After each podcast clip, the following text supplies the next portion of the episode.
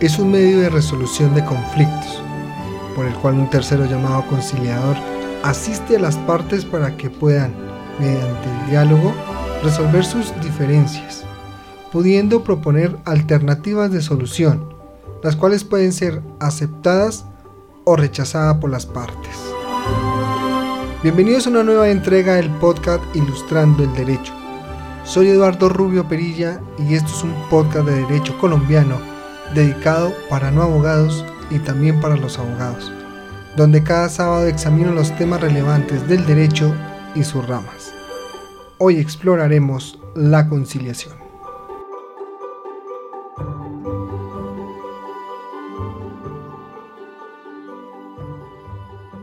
Sean todos bienvenidos con un buen día, buena tarde o buena noche. La lectura de la Constitución Política de Colombia de hoy corresponde a los artículos 18, 19 y 20. Abro comillas. Artículo 18. Se garantiza la libertad de conciencia. Nadie será molestado por razón de sus convicciones o creencias, ni compeliendo a revelarlas, ni obligado a actuar contra sus creencias. Artículo 19. Se garantiza la libertad de cultos Toda persona tiene derecho a profesar libremente su religión y a difundirla en forma individual o colectiva. Todas las confesiones religiosas e iglesias son igualmente libres ante la ley. Artículo 20. Se garantiza a toda persona la libertad de expresar y difundir su pensamiento y opiniones, la de informar y recibir información veraz e imparcial, y la de fundar medios masivos de comunicación. Estos son libres y tienen responsabilidad social. Se garantiza el derecho a la rectificación en condiciones de equidad. No habrá censura. Cierro comillas. Exploremos entonces sobre la conciliación. Tenemos que la conciliación viene del verbo conciliare, que el mismo nos indica que es la acción de decidir algo mediante una convocación de los interesados en ello. Este mecanismo de solución de conflictos es considerado como una herramienta que sirve para que las partes puedan encontrar una solución efectiva para sus controversias por medio de un acuerdo.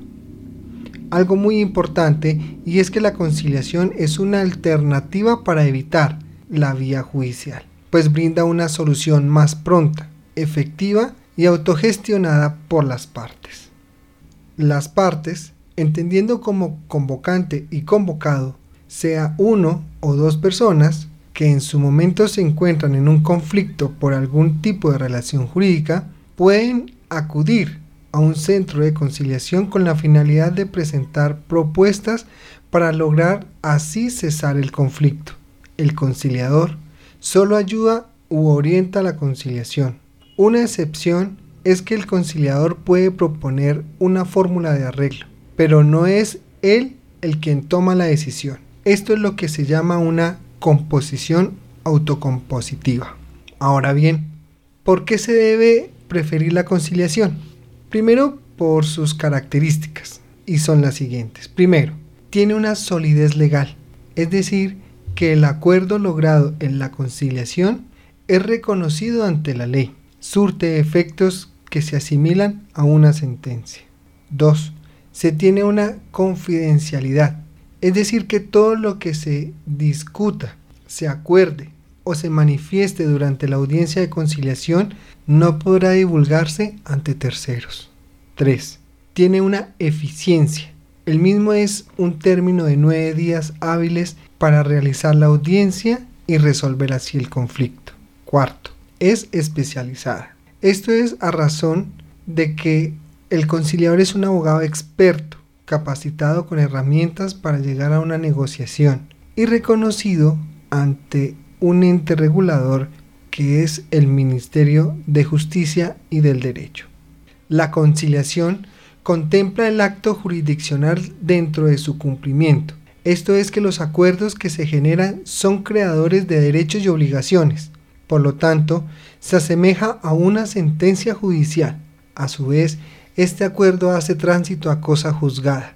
Esto quiere decir que lo acordado no puede ser objeto de un nuevo debate, ya sea ante un juez o ante otro mecanismo de solución de conflicto.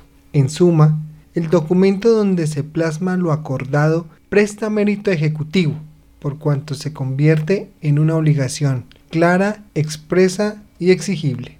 Por otra parte, la conciliación tiene como regla general que todos los asuntos son susceptibles de conciliación, transacción y desistimiento, a excepción de aquellos que expresamente determine la ley que no se puedan conciliar.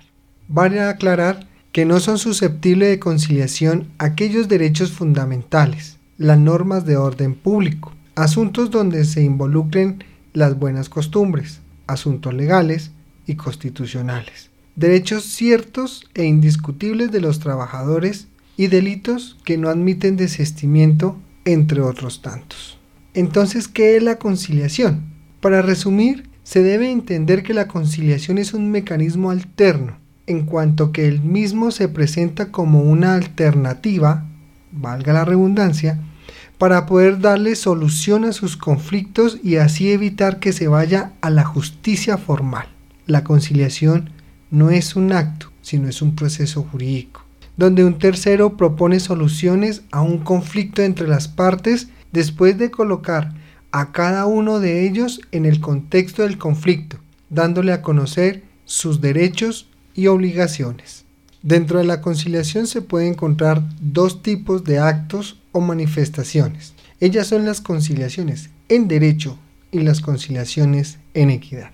¿Qué es la conciliación en derecho? La conciliación extrajudicial se denomina en derecho cuando se realice a través de los conciliadores de los centros de conciliación o ante autoridades en cumplimiento de funciones conciliatorias.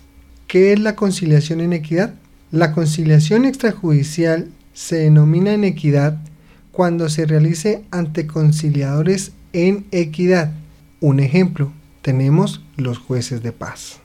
Como frase de cierre, recordemos, así como se habló en otros episodios, que el éxito del derecho no es que haya muchos pleitos y muchos procesos en los despachos judiciales, donde se resuelven con un alto sentido científico jurídico, sino que el éxito del derecho radica fundamentalmente en la construcción de una convivencia amable para todas las personas y así generar un orden democrático responsable que brinde las mismas oportunidades para todos.